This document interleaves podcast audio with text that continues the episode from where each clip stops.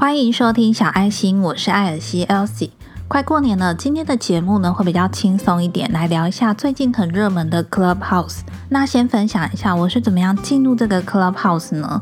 在上个礼拜六的时候，我看到朋友呢发了一个 IG 的线动，说他在 Clubhouse 里面觉得这个平台蛮好玩的。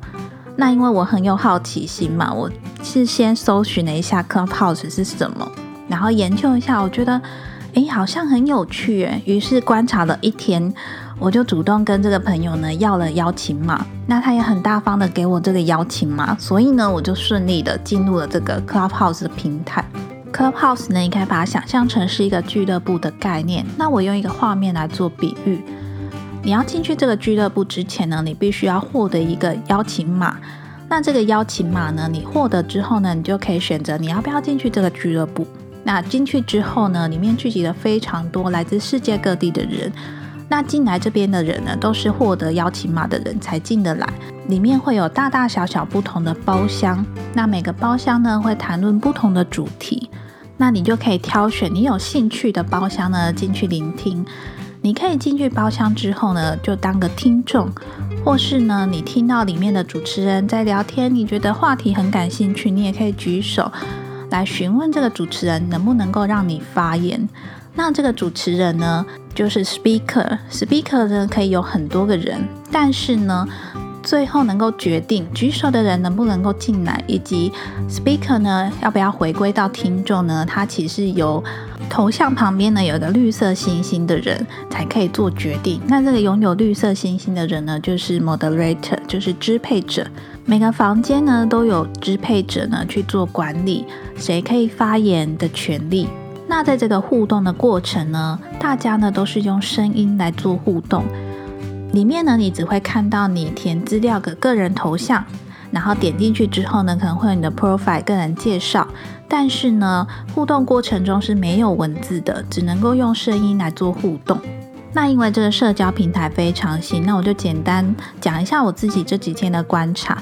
我礼拜天加入的时候呢，里面其实就有蛮多行销人、媒体人以及大型的 KOL。那前两天呢，礼拜一、礼拜二开的房间呢，里面谈论的主题大多是：诶 c l u b House 是什么？那怎么用？谈论一下这个未来的发展以及可能获利的模式。所以前几天开的房间呢，都比较偏向于知识型的分享。里面存在的呢，真的是有各行各业的高手在民间那种感觉。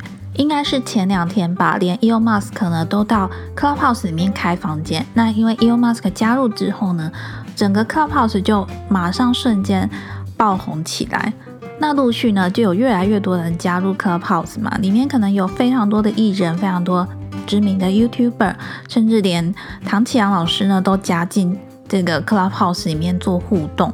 那因为我当初呢是听说非常多的 podcaster 呢加入了这个 Clubhouse，所以呢，因为我自己也有 podcast 节目嘛，我也想要进去看看究竟里面有什么好玩的东西。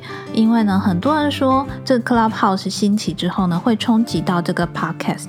那的确呢，在这个礼拜，我相信大家收听 podcast 的时间呢，应该会减少蛮多的，因为大家都跑去玩这个 Clubhouse 嘛。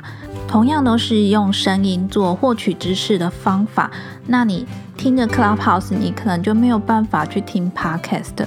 那我自己的观察是，短期内可能会有影响，但是放长远来看呢，就是多了一个平台的选择方式而已。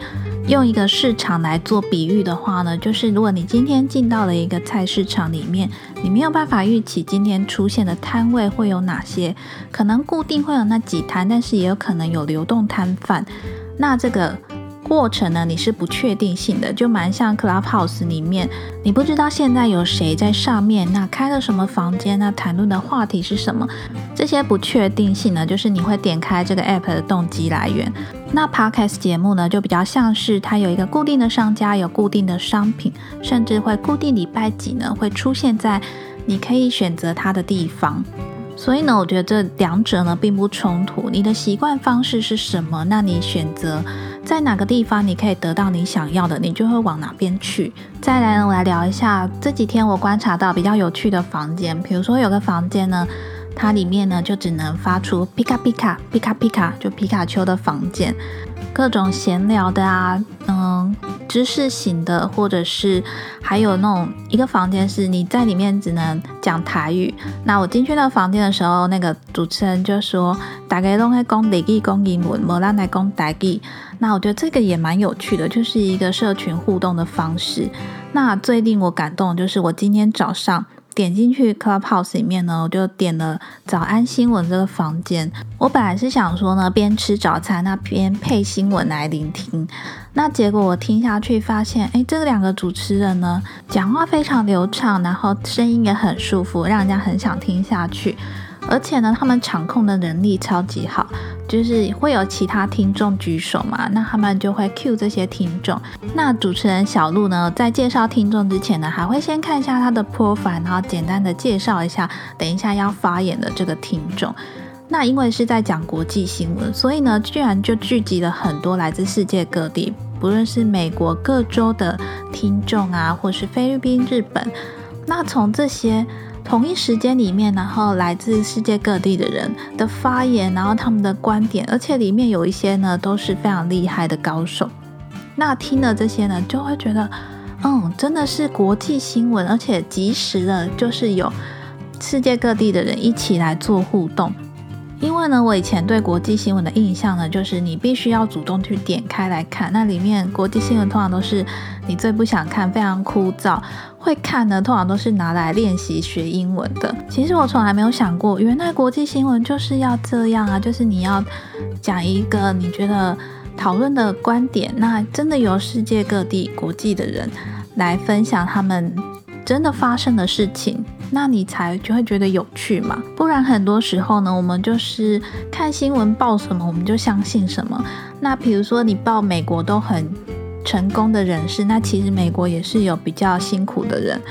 那透过真的是生活在那边的人来分享呢，你就会觉得哇，这世界之大，然后发现自己居然这么渺小，但是呢，居然能够透过这个 Clubhouse 呢，得到这个你前所未有的体验。就是这种前所未有，然后充满惊喜的体验呢，让你会一直想要留在 Clubhouse 里面，因为你会怕错过了什么。那讲到这里呢，剧情就要反转直下了。会不会其实是我们现在的人呢，都获得一种知识恐慌症？因为我们获取知识的方式呢，要么就是被动的获得，比如说在脸书、YouTube，你搜寻什么，那它呢就会喂养你什么。因为现在演算法很。厉害嘛？就是你搜寻一个东西，那它就会推荐其他相关的东西、相关的资讯，一直塞给你。那另外一种获取知识的方法呢，就是你对这个东西有兴趣，你就会去主动的学习，然后一直找出它相关的东西。那在 Clubhouse 里面呢，因为可以在短时间内获取大量的知识，所以呢，就吸引了非常多人一直沉浸在这个里面。那我自己的体验呢，就是我自己的作息呢完全被打乱了。因为当我起床打开这 app 之后，就发现好像离不开这个 app，一直都会有有兴趣的东西，一直都会有有兴趣的房间啊，一直开着。不过呢，因为我已经沉迷了三四天了，那我就在反思说呢，我应该要。去选择我想要得到什么样的资讯，想要得到什么样的知识，而不是一昧的一直去大量的吸收这些东西。然后呢，可能其中有一些是我不需要的，但最后还是把时间呢放在这个上面。再来呢，我想要讲一个蛮重要的一点，就是在这个 Clubhouse 里面呢，你虽然可以感觉到完全的言论自由，但是呢，你还是要对你自己的言论呢负责。因为呢，他在房间里面，只要你是 speaker，你有在讲话的话，据说呢，他是会录音存档。那好像多久时限之内，如果都没有人检举的话呢，那他就会把这个录音档删掉。但是呢，如果你在里面呢有恶意的言论呢，这些都是会被留下来做证据的。那被检举的话，你可能就会被踢出去这个平台。所以呢，大家在发言的时候，还是要对自己的言论表达负责。其实这也是一个成年人应该有的行为。那听到这里呢，如果你还没有进去 Clubhouse 的话，你可能会想要问说，我要怎么样得到这个邀请码呢？我建议呢，你可以先从你身边有在玩 Clubhouse 的朋友问起。因为如果你进去了 Clubhouse 里面呢，它就会给你两个邀请码，你可以选择你两个朋友，然后邀请他们加入。但是呢，邀请加入这个动作呢，也要小心，因为呢，刚刚有说嘛，如果你发表恶意言论的话，你可能会被踢出去。那被踢出去的时候呢，可能就会影响到邀请你的人呢，也会连带的被踢出去。这也就是你要自己把关你所邀请的人。如果你随便把邀请码给一个陌生人呢，可能就会对你比较不安全一点，因为你不知道他会发表什么言论嘛。另外呢，比较有趣一点就是呢，在 Clubhouse 里面呢，可以追溯族谱。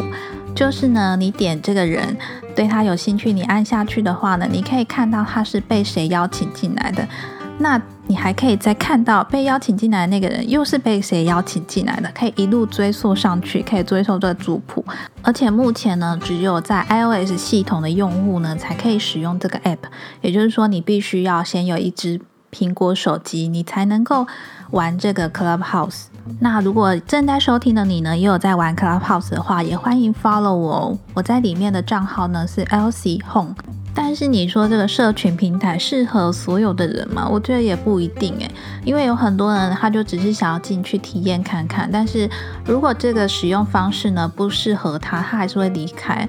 像我先生呢，他就看着我在使用，但他也没有很大的兴趣，因为他觉得里面呢怎么都在讲一些。比如说知识型的干货，那在聊这些东西，他就没有很感兴趣嘛？他宁愿把这时间呢拿去玩手机游戏啊，或是去看其他的直播之类的。而且我相信呢，现在虽然是开放给只有邀请码的进去，但是只要使用的人越多，那这个。